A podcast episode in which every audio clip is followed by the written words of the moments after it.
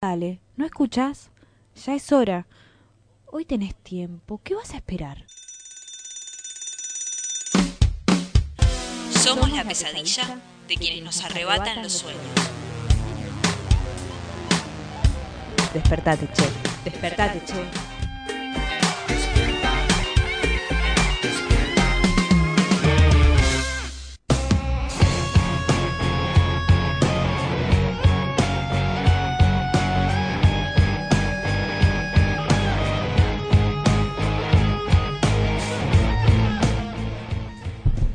Bienvenidos, bienvenidas a esta transmisión especial de Despertate Che, 26 de junio. No sé si te dice algo. Sí, hola allí, muy buenos días. Eh, bueno, somos varios hoy en el estudio. Eh, está Martín, acá que también vino a sumarse. Buen día, ¿Qué tal? Buenos días, ¿cómo le va? y también está Rocío dándonos una mano en la producción. Buen día, Rocío. Hola, muy buenos días. ¿Cómo están? Betaria les habla, allí eh, también ahí eh, dando bueno la bienvenida a un día a un día bastante especial. se conmemoran 17 años de la masacre de Avellaneda y por eso habíamos decidido desde Despertate Che darle curso a un programa especial pensaba en esto de la memoria. Estamos transmitiendo desde Radio Presente, que se encuentra en el ex centro clandestino de detención, tortura y exterminio, donde es un ejercicio constante el hacer memoria. Y pensaba también en estas prácticas que denunciamos, ¿no? Constantes, represivas, que continuaron después con la recuperación de la democracia. Ayer Norita en, en allá, en la estación Darío de Maxi, lo recordaba también. Pero eso dentro de un ratito nada más. Vamos a saludar a nuestro compañero Oscar, que está allá en Avellaneda. Hola, Oscar. Hola, Giselle, buen día. ¿Cómo estás? ¿Cómo están, compañeros? ¿Cómo están, compañeras? Hola, Oscar. Estamos, Te estamos extrañando acá en la mesa, pero bueno, tenés hoy, hoy te toca un lugar eh, eh, mucho más eh, interesante, ¿no? Más movido, que es ahí estar sí, desde sí, la verdad, me gusta muchísimo esto de poder estar en la calle con, con la gente, en las manifestaciones sociales en, los momentos históricos, eh, momentos históricos como el de hoy, a 17 años de la masacre de Avellaneda, eh, estoy acá sobre la avenida Irigoyen, muy, muy cerquita de la estación, donde empezó a concentrarse ya muchísima gente de diferentes agrupaciones, eh, la del MTD, del Frente Popular Darío Santillán, y de a poco se va, se va poblando esta, esta mañana fresca, pero, pero intensa y cálida acá con, eh, como decía recién, con las diferentes agrupaciones que vienen a, pedir justicia, a pedir justicia para que los responsables políticos eh, sean juzgados, eh, pedir justicia y a la vez reivindicar la lucha de, de los compañeros eh, que fueron asesinados acá en la localidad de Avellaneda. Así que bueno, en un ratito eh, nos volveremos a, conectar y a, seguir eh, con, el detalle de lo que sucede acá. me contaban que fue una, una vigilia bastante concurrida con, con la marcha de antorchas en el puente Porredón eh, lugar donde se llevará a cabo el acto a partir del mediodía. Oscar, bueno, eh, como para poder entrar un poquito en clima, ayer me pasó estar ahí también y me producía una doble sensación. Por, por un lado, esto que decís, el tema de, eh, de, la parte de la lucha y de buscar justicia, pero por otro lado, eh, una alegría por encontrarse ahí, ¿no? Había como una sensación en, en, el lugar que, que se respiraba en relación a eso. ¿Vos percibís lo mismo ahora ahí? ¿Cómo ves en, en relación a eso? Sí, sí, sí. Por un lado, la la gente que, eh, no digo festeja, pero que recuerda eh, con, con, alegría, digamos, eh, la, la, la, historia, lo sucedido, la gente sigue, como decía recién, sigue pidiendo justicia. Y hay algo que a mí me llama la atención, no solamente en, en el día de hoy, sino cada vez que paso por acá, por Avellaneda, es eh, lo que dicen las paredes. Hoy la gente le está poniendo el cuerpo, le está poniendo la voz. Eh, pero hay una, una muestra de afecto muy, muy grande hacia la familia, hacia la memoria de Maxi y Darío. Y, y uno cuando llega a la estación Avellaneda puede empezar a, leer los diferentes eh, grafitis, las diferentes, son, son obras de arte que hay, ¿no? Y, y, bueno, y ahí las paredes hablan, ahí las paredes hablan eh, en homenaje, recordando a los compañeros. Oscar, retomamos contacto en un ratito nada más para que nos sigas contando qué es lo que sucede allí. Buenísimo. Bueno, les mando un abrazo y, y estamos hablando en un ratito. Abrazo. Y para poner en contexto, hoy se cumplen 17 años de lo que conocemos como la masacre de Avellaneda, el 26 de junio de 2002, cerca de la estación un ejército de policías con sus armas cargadas de plomo disparó contra manifestantes, asesinaron a Darío Santillán, a Maximiliano Costecchi, militantes del movimiento de trabajadores desocupados Aníbal Verón. Aquel día Darío y Maxi, junto a organizaciones piqueteras y partidos de izquierda se movilizaban al puente Pueyrredón, reclamaban el pago de los planes sociales, el aumento de los subsidios de desempleo, la implementación de un plan alimentario bajo gestión de los propios desocupados, insumos para escuelas y centros de salud barriales el desprocesamiento de los luchadores sociales y el fin de la represión, y llevaban una declaración de solidaridad con los trabajadores de la fábrica recuperada Sanón de Neuquén, que se encontraba amenazada de desalojo. Para situarnos, esto ocurre seis meses después del 19 y 20 de diciembre de 2001. El gobierno de Dualde estaba decidido a impedir que los manifestantes llegaran al puente Pueyrredón. Para esto reunió a tres fuerzas federales, Gendarmería, Prefectura y la Policía Federal, además de la policía bonaerense. Con todas estas fuerzas coordinadas militarizó todos los accesos a la capital en los que se desplegó a más de 2.000 efectivos. La jornada terminó con el asesinato de Maximiliano Costecchi, y de Darío Santillán en la estación Avellaneda y decenas de heridos fueron trasladados al Hospital Fiorito. En las primeras horas de la masacre, la versión oficial intentó imponer la idea de que los manifestantes se mataron, se mataron entre ellos. Y esto es lo que reflejaban los medios de comunicación. Y ya mismo vamos a nuestro móvil que está en Puente Pueyrredón. Tensión en otra jornada de protesta piquetera. Adelante, Gabriela Zagordo. Recordemos que el gobierno había anunciado que no iba a permitir que se corten los puentes y por eso dispuso 2.000 efectivos de la policía. ahora va a recibir a un grupo de piqueteros que está viniendo por eh, la avenida Mitre. Y va a ver, seguramente, a ver si es que se los deja pasar, si es que la policía se corre.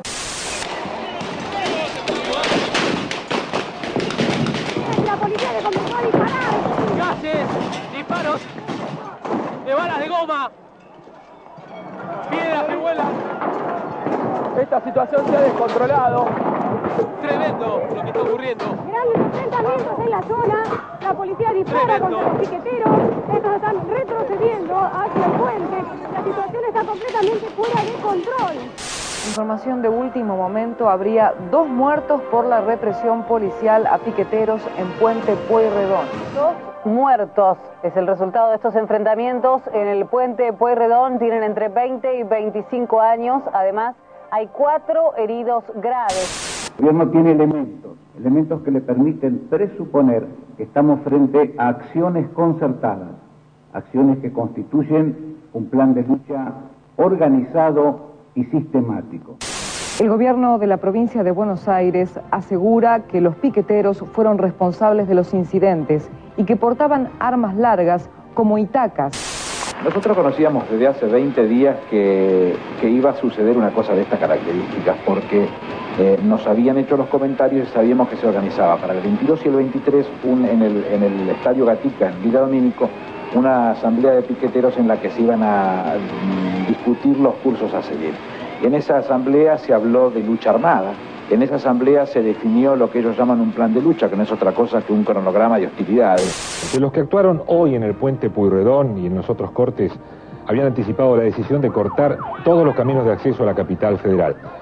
Estos grupos se oponen a todo tipo de alianzas y algunos de estos movimientos consideran que la Argentina vive una etapa, desde diciembre, una etapa prerevolucionaria, similar a las vísperas de lo que fue la Revolución Rusa del 17, y actúan en consecuencia.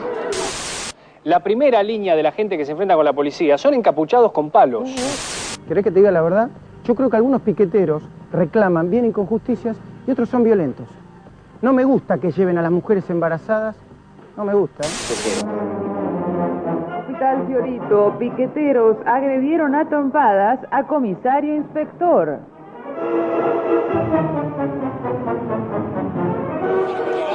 Nosotros no nos limitamos, nos tratamos de hacer resistir, nos tratamos de hacer resistir en todo momento.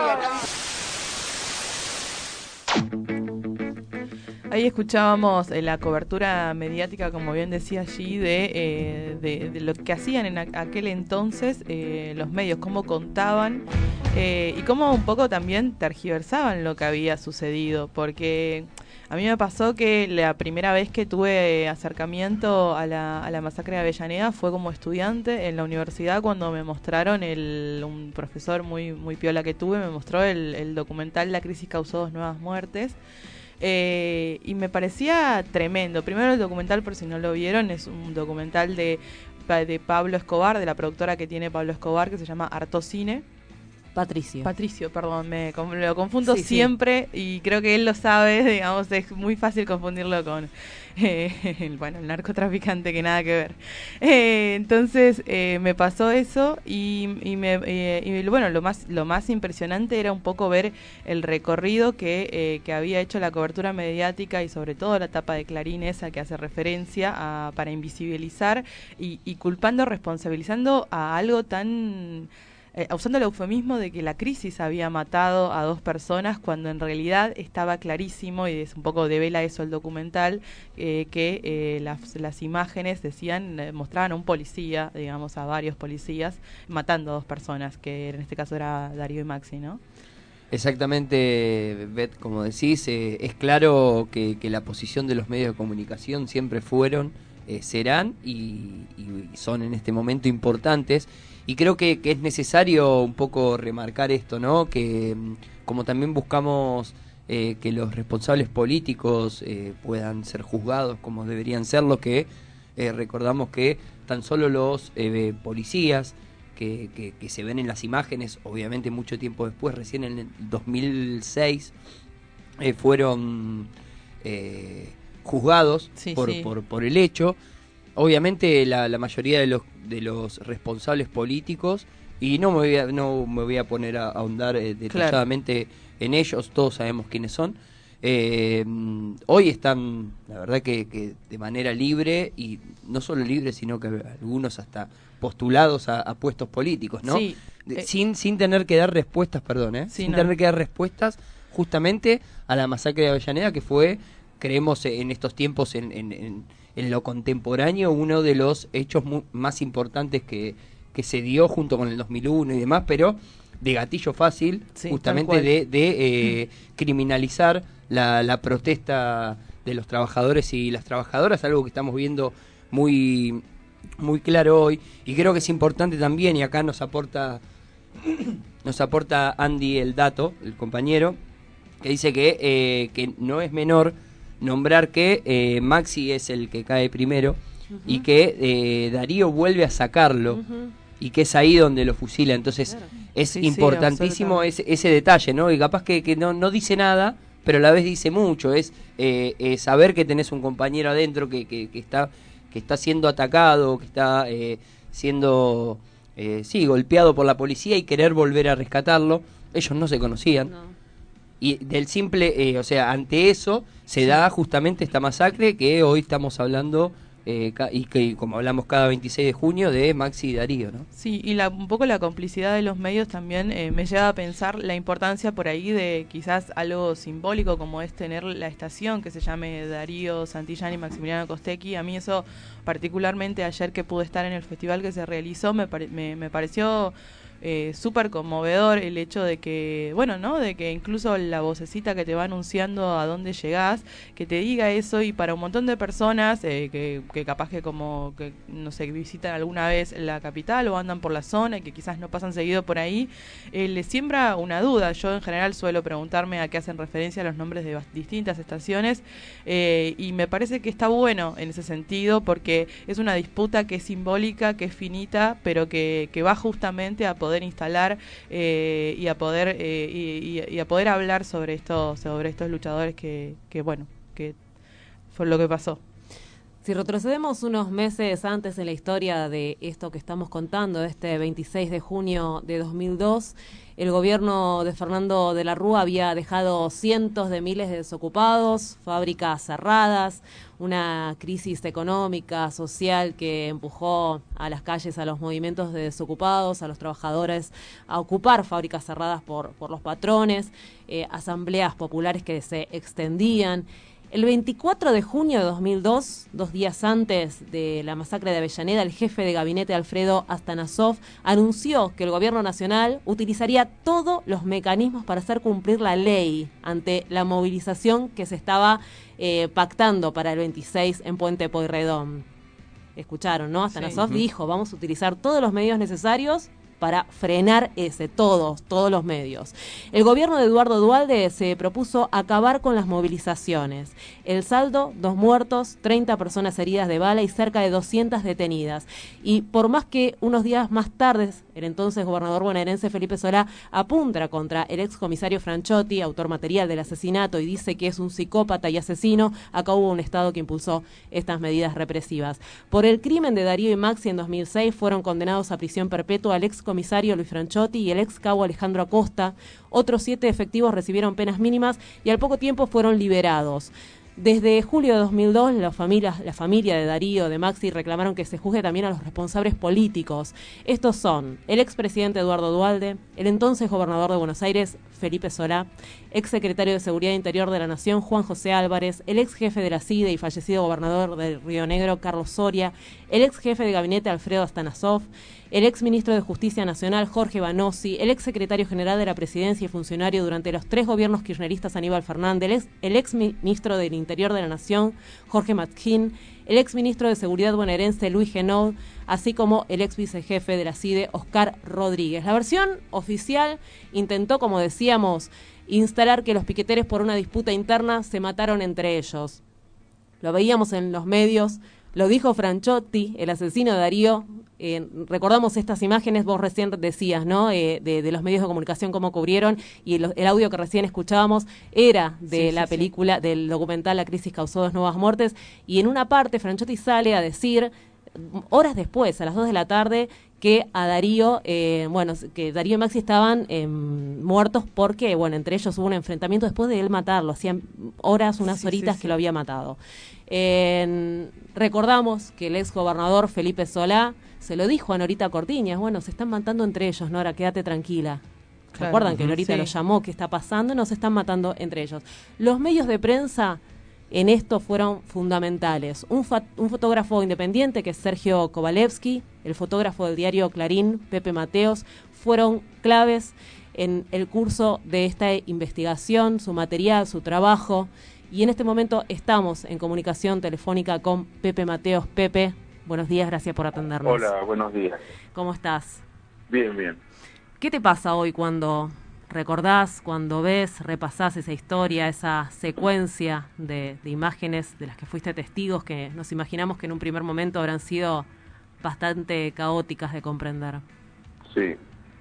Eh, es raro porque eh, como que la, cuestión de lo sucedido el 26 de junio eh, ya pasó un montón de tiempo y sigue estando presente, ¿no? De alguna forma, porque quedó muy grabado en la memoria de todos, quedó muy grabada en la lucha de las organizaciones, es algo que está permanentemente apareciendo, ¿no? Y, y para mí también, porque como fue muy conmocionante ese día, fue fue muy, muy intenso, muy sucedieron muchas cosas y, y a la vez de tanto y tanto estar presentes como que se convierte en algo casi real, digamos. Son, son cuestiones medio subjetivas esas, pero escuchaba recién cuando contabas lo, lo que lo que dijo Franchetti a las de la tarde en la estación y, la cuestión de los, de los, responsables políticos y de, golpe empieza a tomar como una conciencia de, de, lo, de, lo, de lo tremendo que fue, ¿no? Y hace un tiempito, un par de años, me invitaron a una, una, una, una organización, un lugar a ver la película con un grupo de gente, la crisis causó de nuevas muertes, que no la veía hacía mucho, desde que se había hecho, y quedé impresionado, porque otra de, por, varias cosas, ¿no? Por, por la violencia desplegada, básicamente. Este, no sé lo que me, la verdad que no es muy raro explicar lo que pasa con esto, ¿no? Yo tengo como una cuestión muy afectiva también con con parte de, de, las personas, como con Alberto, con Leo, este, y hay un componente muy emotivo también en esto. Para la historia, para la verdad no es lo mismo tu material fotográfico. ¿Qué pasó en vos? ¿Hubo un antes y un después en esa conciencia de lo que es tu laburo? Sí, totalmente, sí, sí, sí. sí eh, hubo un antes y después. Eh, sí, la conciencia es, también algo muy... Ese año, cuando empezó la caída de la Rúa y todas las las cuestiones de, la, de la movilidad en la calle del 2002, eh, yo quería estar en la calle. Este, quería estar en la calle y tenía como un, como un, este, un impulso interno que me llevaba, que, me hacía querer estar en la calle. No era una cuestión solamente laboral que decía, hoy toca esto, hay que tocar otro. No, tenía como algo muy muy fuerte con respecto a lo que estaba pasando. Y el golpe, bueno, haber estado, sido estado en la estación en ese momento y, este y que el material sí fue tan tan clave para poder determinar quiénes fueron los culpables, sí, es, es, algo como que te, atraviesa mucho, ¿no? Y este, pensás, muchas cosas. Y eh, no sé si, si en qué sentido fue, fue un cambio, fue una cuestión de, no sé, tomar conciencia de lo que uno hace también, pero eh, fue un antes y después claramente, ¿no? Y claramente también porque, desde el punto de vista profesional, la gente, todos miran tu trabajo de otra forma, ¿no? Como que antes no, no fotografío ni mejor ni peor, ahora es lo mismo, pero este, hay como una atención distinta.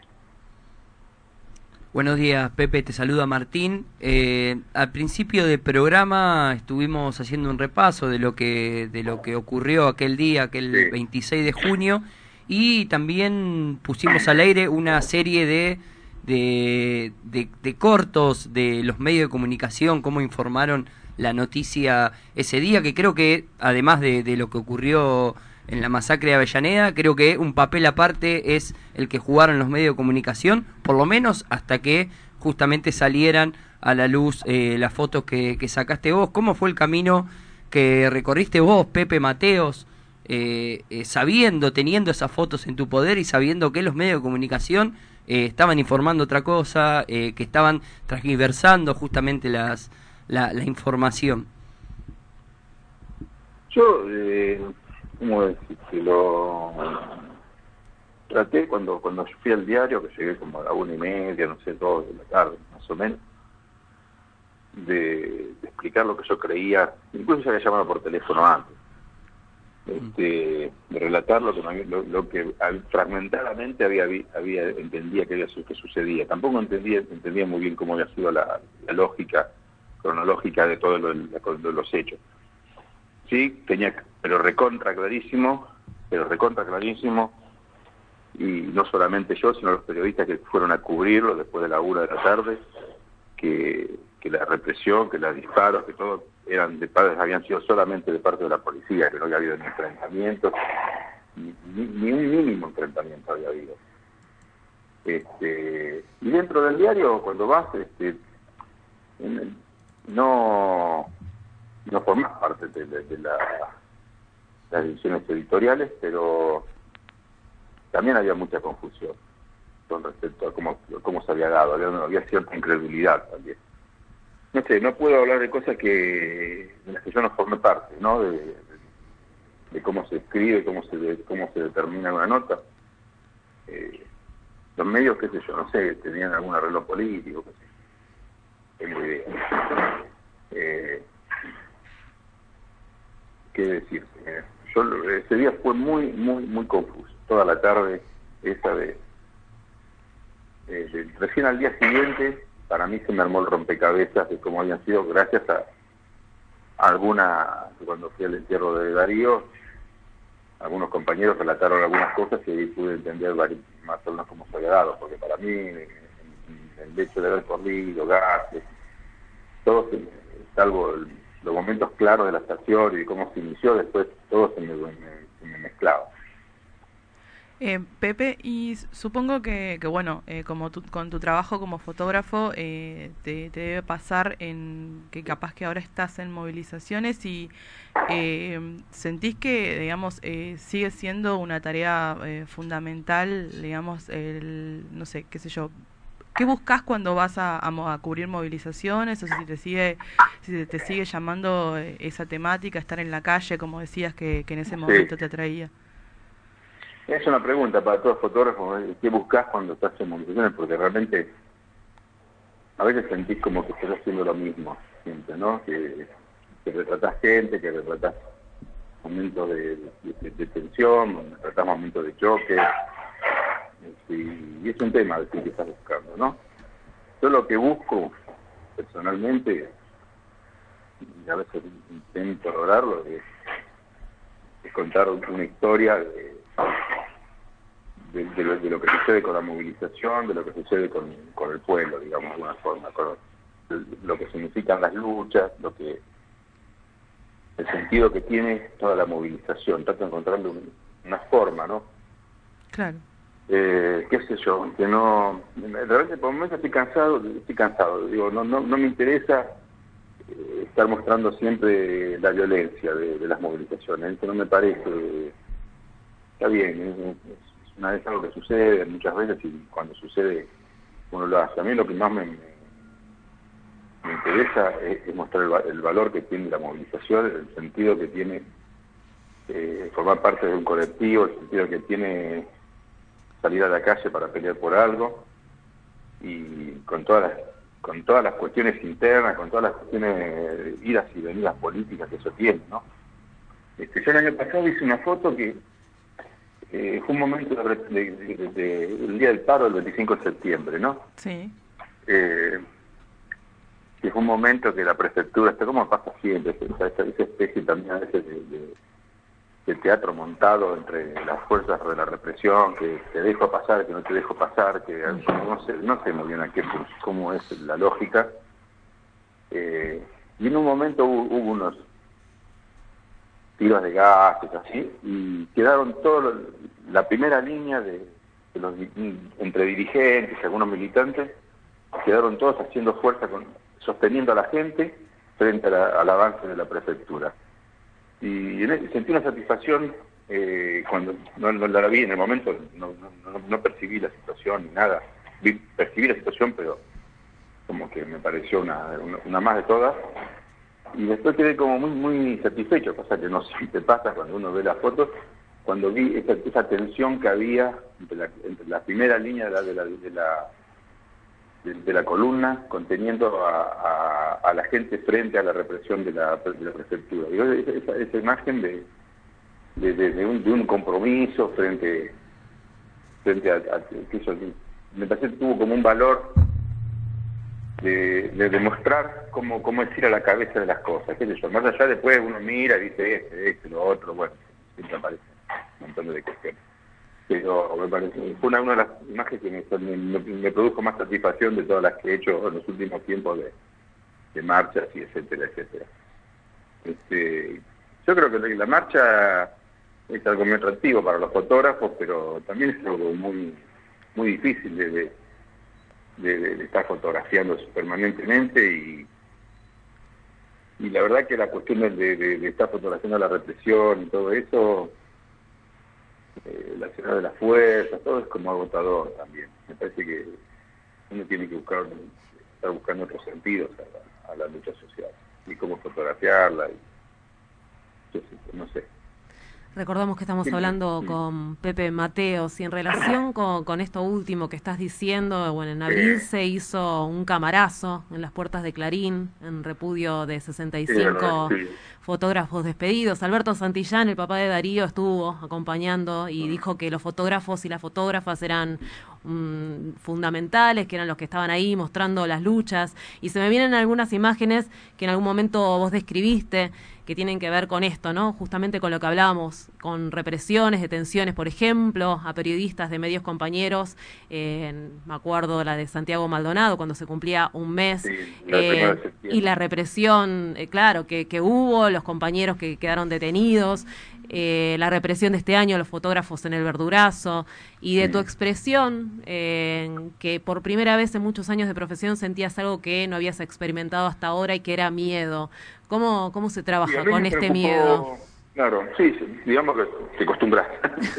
no, yo cuando, fue la detención de, de Bernardino y de Juan Pablo Barriento, eh, una semana después del verdurazo dije, uy, estamos listos, porque eh, nosotros, uno sabe que, los servicios, la, la, las fuerzas de inteligencia todo el tiempo, porque aparte antes lo disimulaban un poco, ahora ya no lo disimulan entonces, te digo, uy, y justo ellos dos, que, tuvieron una acción fuertísima en el verdurazo, porque dos de las fotos que más icónicas del verdurazo fueron una de Bernardino y otra de, Juan Pablo.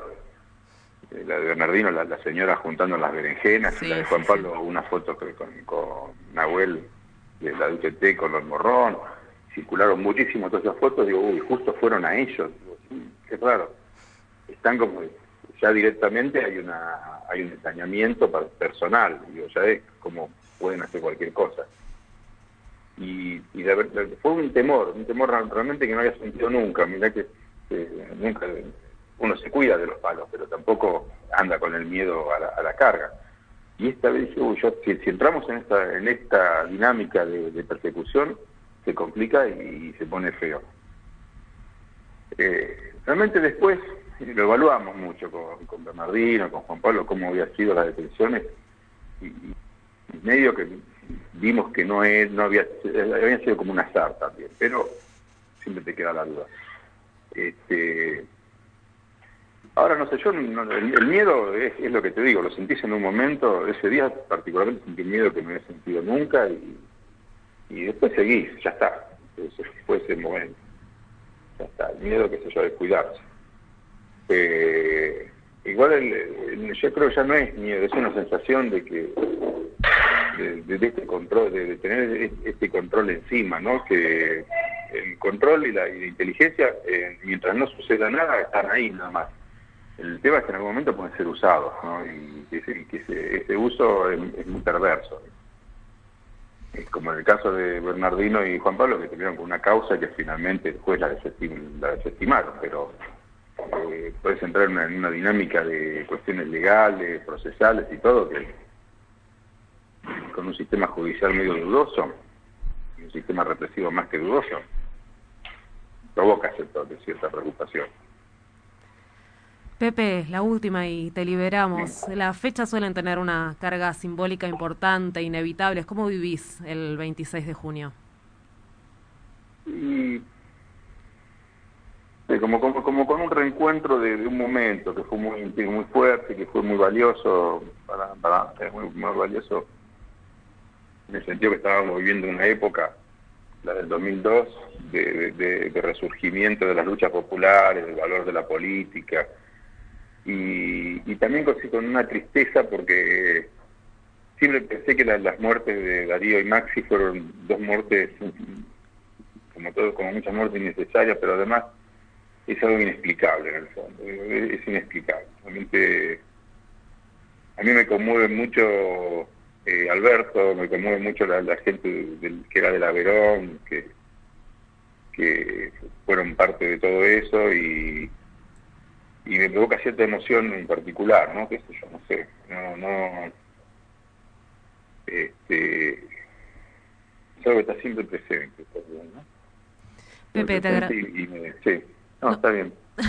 Perdón, hiciste un silencio. No, no, no, porque también perdóname porque no soy firme y preciso con los conceptos porque realmente eh, tengo tengo esa esa cosa de, involucrarme y no involucrarme, ¿no? Pero sí, este de no dejarme llevar por, por, mucho, por, por, momentos y, y de golpe estar muy adentro. Bueno, no sé. Pepe, te agradecemos por esta comunicación con Radio Presente, por esta charla. Te mandamos un abrazo enorme. Gracias. chao. Pepe Mateos, fotógrafo en ese momento de diario Clarín, fundamental, testigo fundamental, sus fotos fueron fundamentales para, para mostrar quiénes habían sido los responsables, que no había sido un tiroteo, no había sido una, una riña entre, entre compañeros, sino que había un Estado responsable de la muerte de Darío y Maxi.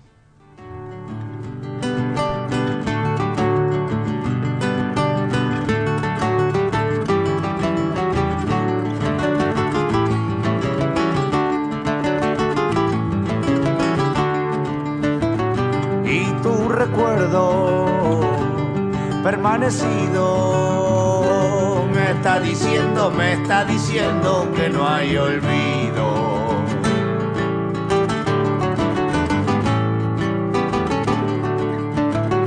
Breve en mi canto, que no te olvida, piel y latido, piel y latido, sombra encendida.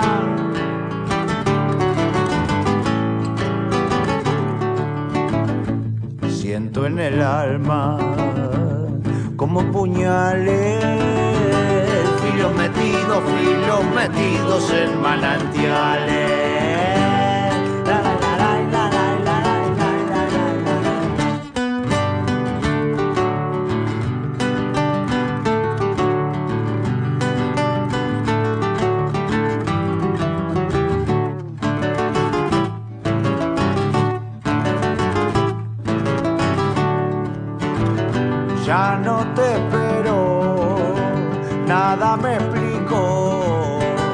Madero muerto, madero muerto, te crucifico.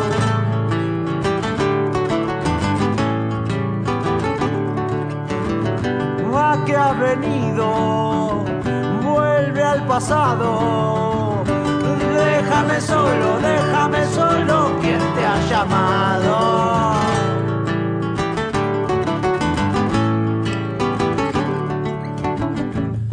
Siento en el alma como puñales, filos metidos, filos metidos en manantiales.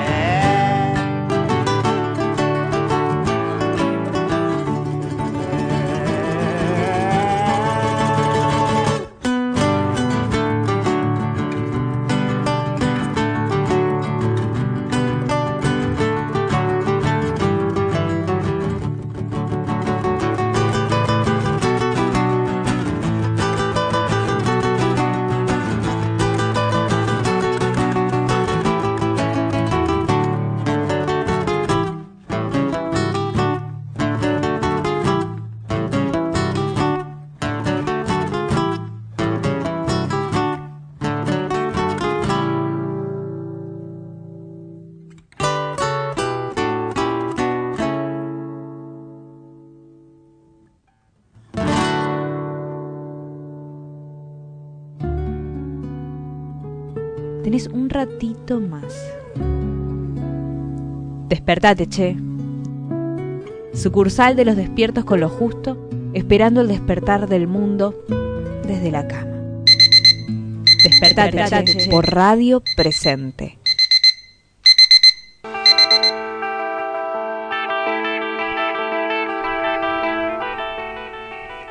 Seguimos acá eh, haciendo esta eh, transmisión especial, esta cobertura especial, los 17 años de la masacre de Avellaneda y hablábamos recién un poquito fuera del aire de que, bueno, un poco el tono de Pepe con el que hablamos recién nos, invitaba un poco a la reflexión y me parece que justo eh, es un día para, para, hacer ese tipo de reflexiones. Y lo tenemos a nuestro compañero Oscar, que hoy no está en la mesa, pero se fue para, está desde eh, el puente Puerredón, ¿sí? Oscar, ¿nos escuchás?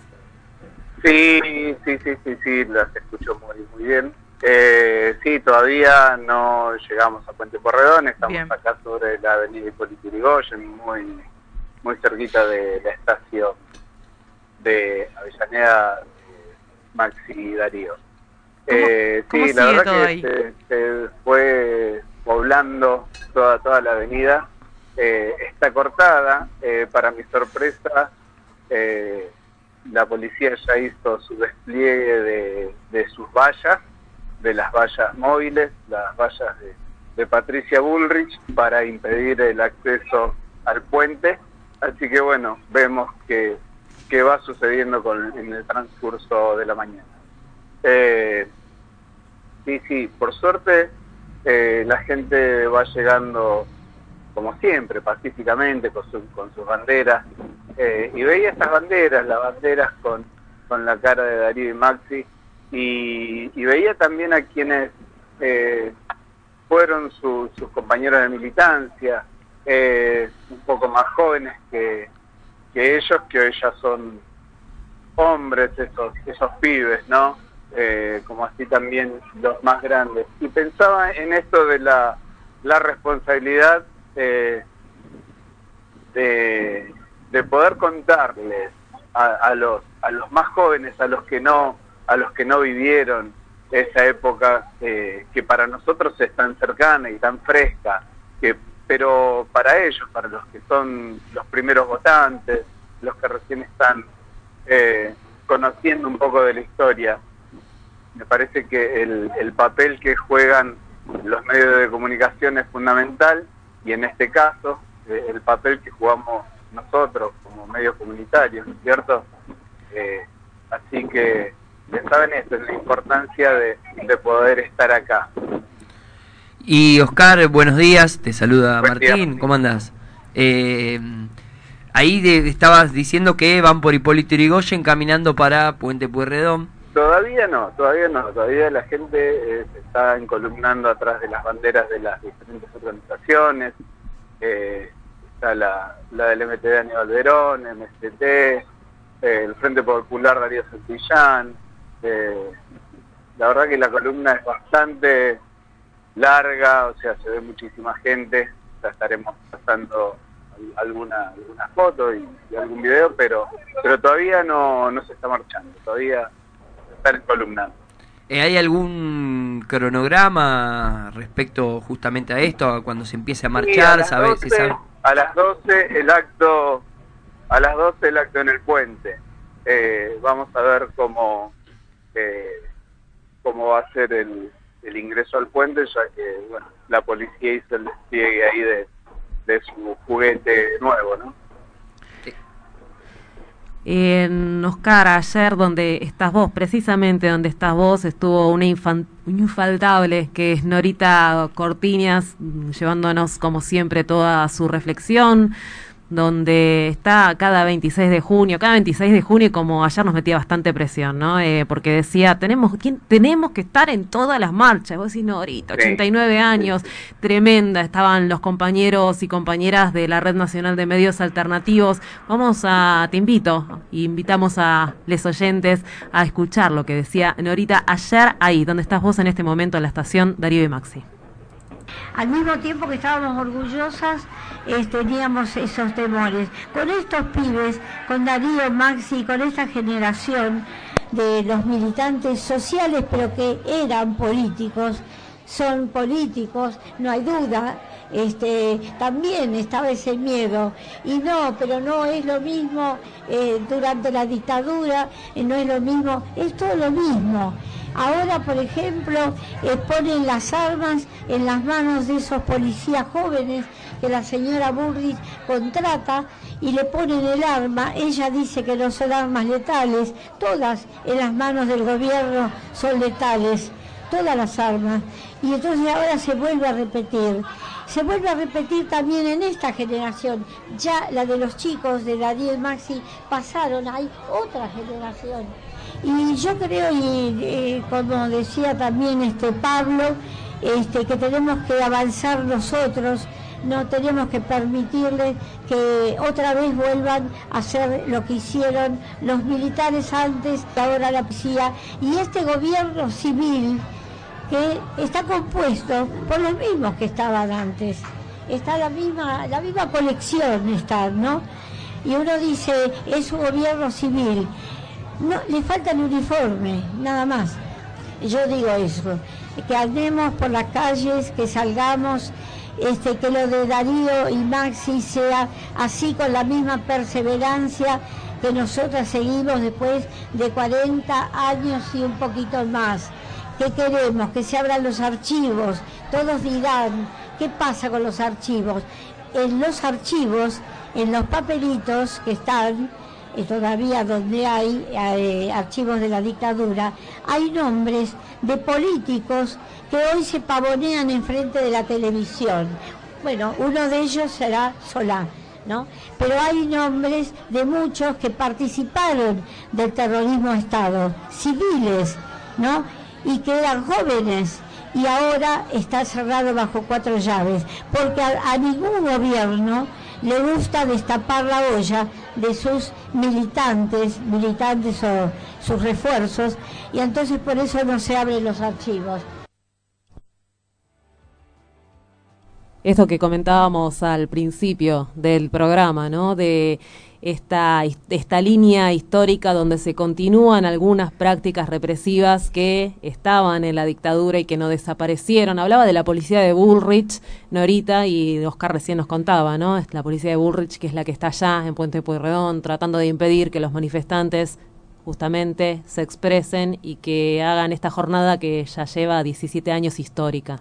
Sí, a propósito de eso también, eh, este año eh, uno de los de, las consignas de la movilización tiene que ver justamente con eh, la frase con ellos no, sí, también exponiendo quiénes son, porque muchos, sobre todo, bueno, pasó con Felipe Solá, estaba ahí rumiando con la idea de ser candidato y todas esas cuestiones, entonces a partir de ahí también es importante desde los movimientos sociales, me parece sobre todo. Eh, eh, hacer memoria y recordar de dónde vienen eh, y, bueno, y hacia dónde quieren ir, ¿no?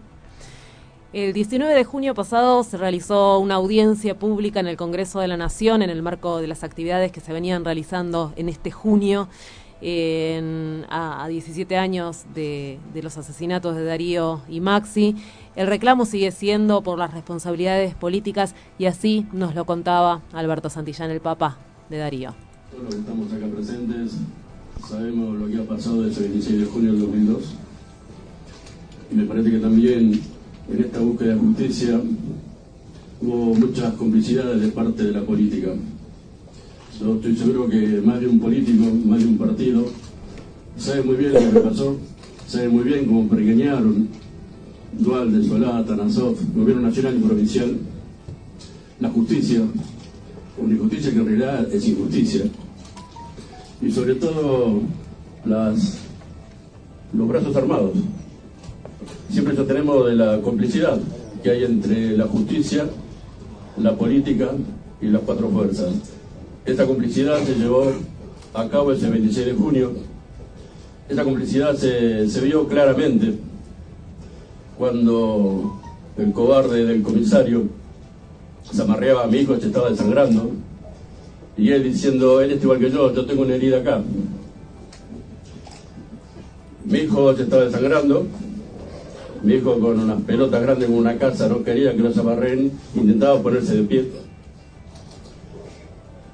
Y ahí nomás lo llamó Felipe Solá a Panchiotti para felicitarlo por su labor, prometiéndole un, un cargo más elevado por su fantástica acción. Si ustedes recuerdan medianamente desde el lado del gobierno, lo que anterior a decir, que fue una guerra entre piqueteros, que se mataron entre ellos, las palabras de Norita Cortiña cuando la llamó al asesino de Felipe Solá, ¿por qué semejante represión? ¿Por qué semejante masacre? La palabra de Felipe Solá diciendo se mataron entre ellos, no se haga problema, Norita. Llevamos 17 años y todos estos personajes asesinos que tuvieron que ver con la masacre de Avellaneda,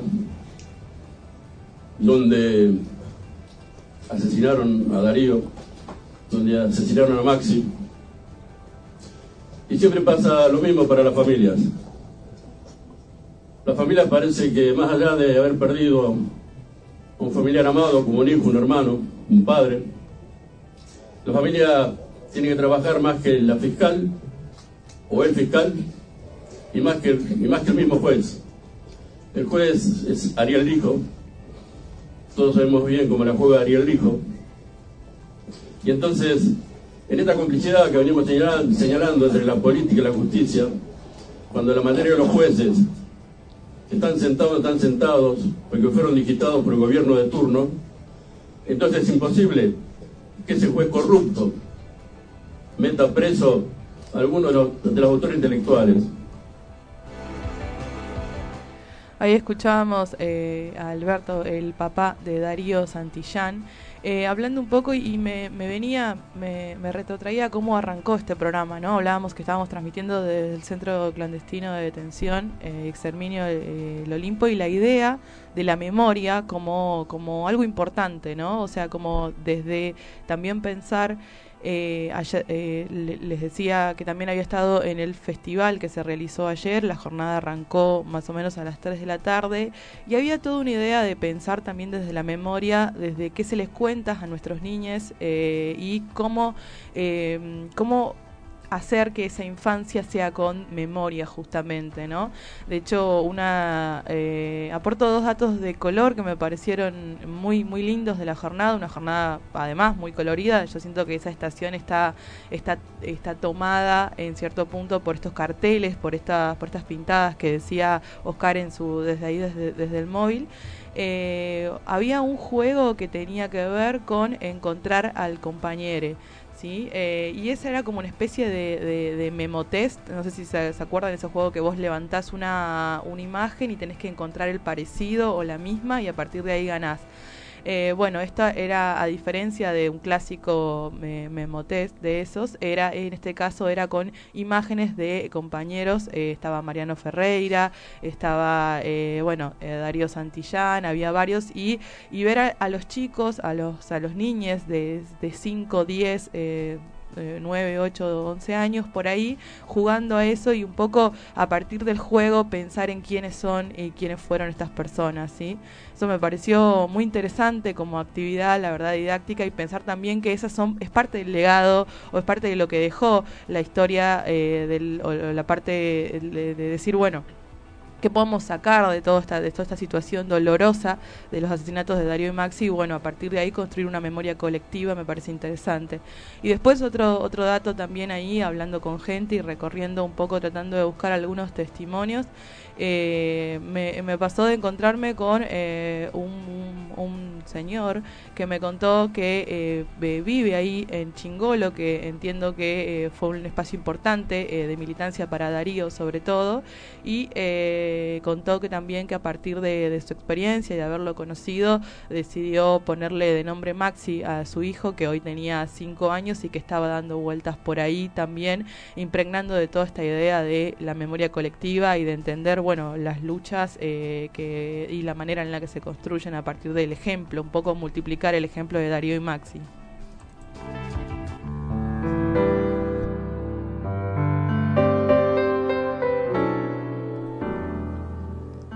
Los mundos en donde todas y todos quepamos estaban anidados en la mano de Darío. La política podía ser otra cosa en aquel entonces mate dulce y caliente en el asentamiento, abrazo colectivo en la tristeza del hambre, asamblea sin aprietes, mirada amplia, limpia y sincera. Los mundos distintos en donde todas y todos, por fin quepamos, descansaban protegidos tras el pasamontañas de Darío, en esos ojos duros y tiernos como los ojos del Che, en esa lucha por la visibilidad, en la solidaridad y no en la beneficencia, en el derecho y no en el clientelismo, en el amor combativo y no en la felicidad televisada de cartón. El pibe andaba de barrio en barrio, armando bloqueras y sueños. Convencía porque hacía, sonreía porque creía, contagiaba porque caminaba, molestaba, pero no retrocedía. A todo o nada imaginaba el pibe y en esa certeza avanzó. El hambre no tiene grises, ni vericuetos, ni berretines, ni chamullos electorales. El hambre tiene hambre, y no hay palabra ni discurso que lo alimente. A todo o nada imaginaba el pibe y en esa certeza avanzó. Los verdugos lo marcaron, lo siguieron, lo acribillaron, atestiguando ese último gesto de Darío socorriendo a su compañero Maximiliano. No tiren, no tiren, no tiren. La mano levantada de Darío, la desesperada mano de Darío intentando frenar lo inevitable. En esa mano se anidaban los mundos posibles en los cuales todas y todos podíamos caber, pibes, niños, viejitas, todas, todos. En esa mano de Darío su último gesto, nuestro eterno legado.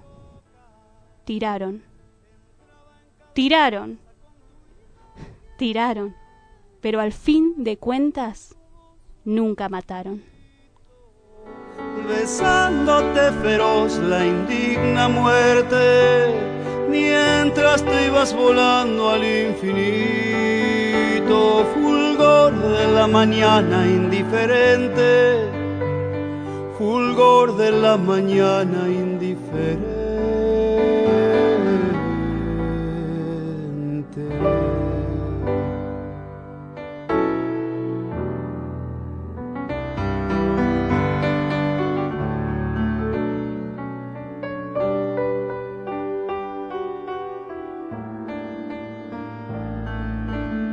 Yo sé que el corazón que está latiendo en cada uno es una senda pedregosa.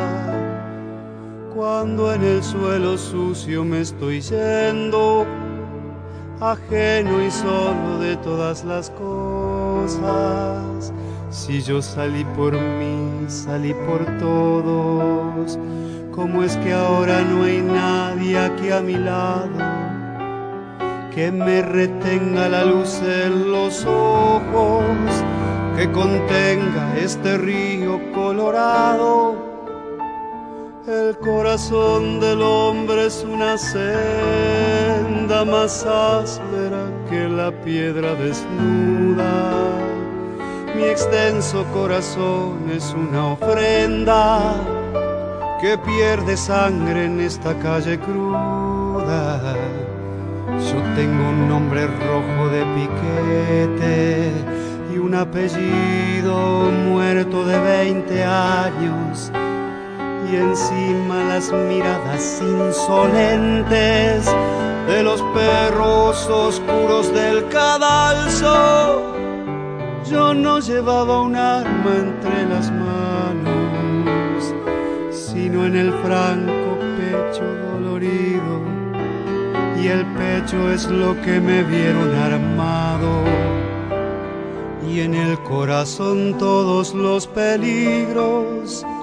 La mano que me mata no me llega ni al límite más bajo de mi hombría, aunque me arrastre en rojo en las veredas por una flor abierta, sangre canto piquetero que me devuelva la voz silenciada, que me abra por la noche algún sendero. Y tres minutos pasaron de las 10 de la mañana, pero antes de despedirnos queremos entrar en contacto nuevamente con Avellaneda. Allí está Oscar, que contándonos qué es lo que está sucediendo. Oscar. Eh, ¿Qué tal? Estoy acá con César del Frente Popular Darío Santillán, eh, que está encabezando la columna eh, muy, muy cerca ya del puente Puerredón con, con una valla, ahí la valla ridícula, como decíamos recién, de, Bullrich. Eh, César, muchísimas gracias.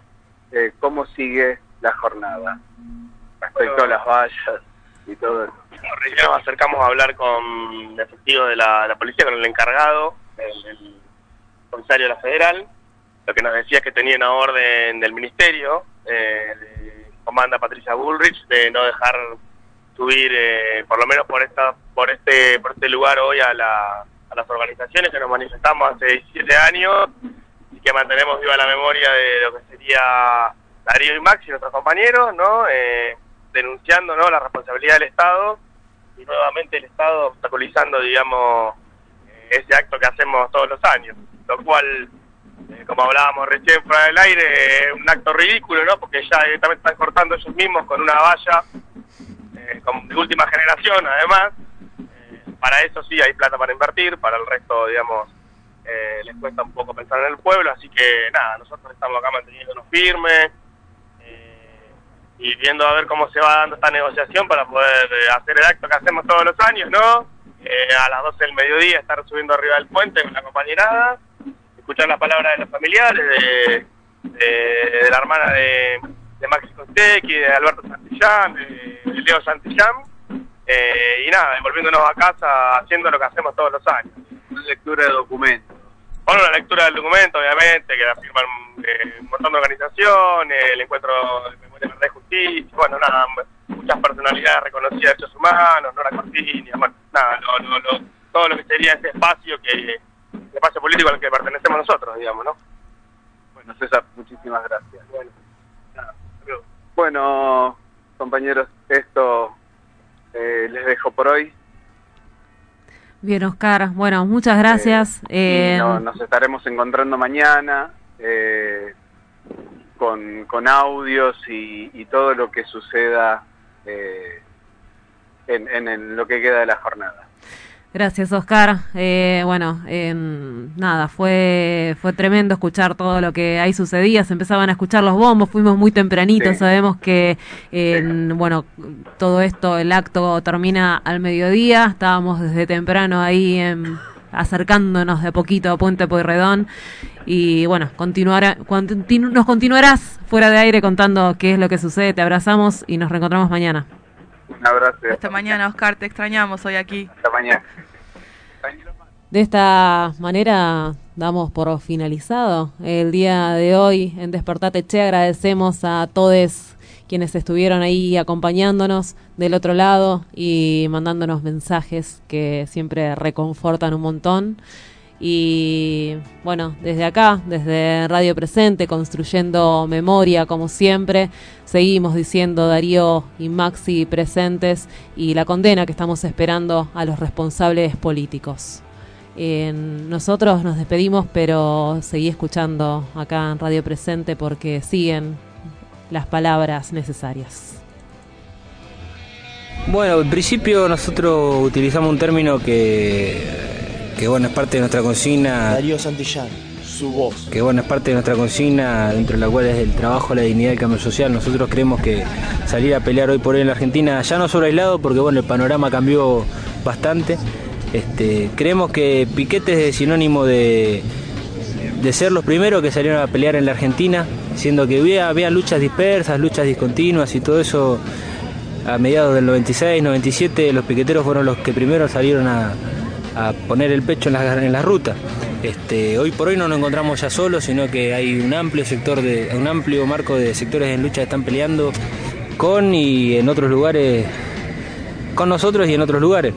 Este, creemos que, que cortar rutas es un símbolo de enfrentamiento directamente con el poder, el mismo poder que todos los días nos está cagando de hambre, que todos los días hace que se mueran los pibes, que todos los días hace que en los hospitales no haya remedio, que todos los días hace que la educación sea mucho más baja, pues sabe que educándonos podemos hacerle frente con conocimiento. Bueno, ellos no pretenden que no lo tengamos. Entonces creemos que cortar rutas es, este, es hacer un esfuerzo y una acción para poder cambiar la situación en la que estamos viviendo. Cambiarla de fondo, no cambiar que nosotros no nos vamos a nuestras casas tranquilos porque tenemos el plan de 160 o de 200 pesos. Hay un montón de cosas para cambiar acá en la Argentina y creemos que cortando rutas y utilizando otros métodos, por supuesto, de lucha, es de la única forma que se pueden cambiar las cosas acá en la Argentina. Quisieron apagar el fuego. No están solos. Pero su lucha sigue presente por mucho tiempo más. Darío y Maxi, presentes. Todos los que estamos acá presentes sabemos lo que ha pasado ese 26 de junio del 2002 y me parece que también en esta búsqueda de justicia hubo muchas complicidades